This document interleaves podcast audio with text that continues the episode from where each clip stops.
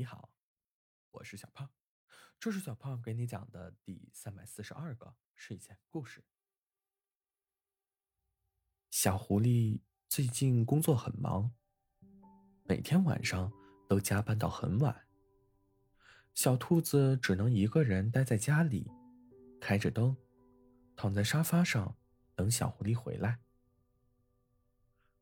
因为小兔子怕黑，一个人的时候根本不敢关着灯睡觉，只能等小狐狸回家了。有时候太困了，小兔子就会抱着印有小狐狸照片的抱枕，在沙发上沉沉睡去。小狐狸每天回来，看起来都疲惫不堪。但无论工作顺心与否，小狐狸的目光落到小兔子身上时，嘴角总会上扬。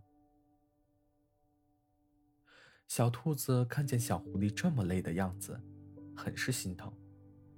再想想自己一天天的无所事事，除了吃萝卜就是看电视剧，小兔子心想。我得为小狐狸做点什么。呃，不对，是为我俩做点什么。小兔子和小熊说了自己的想法。你可真笨。小熊翻着白眼。手机电量耗完了，是不是得充电？小兔子点点头。两只大眼睛看着小熊，小狐狸也是一样的呀，也得充电。可是，怎么给小狐狸充电呢？小兔子不明白。很简单喽，看小狐狸喜欢什么。小熊觉得自己很睿智。小兔子回家之后想了好久。小狐狸喜欢什么呢？想着想着，就睡着了。第二天一早，小兔子看着小狐狸收拾好东西去上班，走之前轻轻的吻了一下小兔子。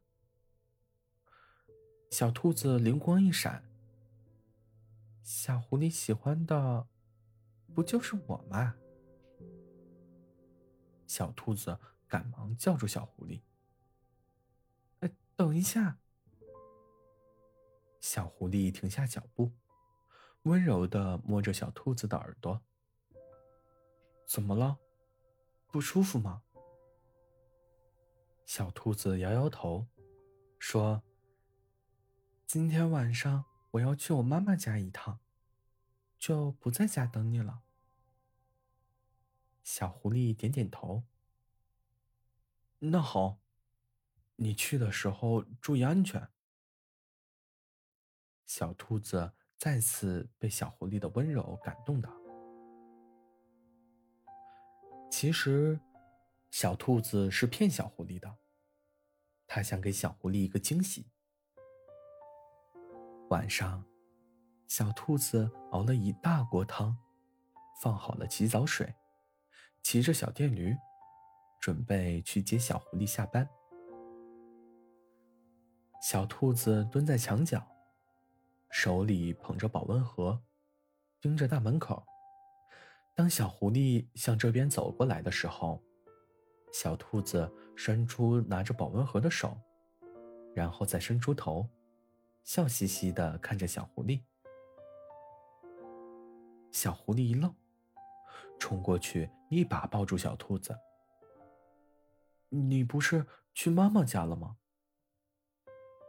小兔子紧紧的抱着小狐狸。“看见我开心吗？”“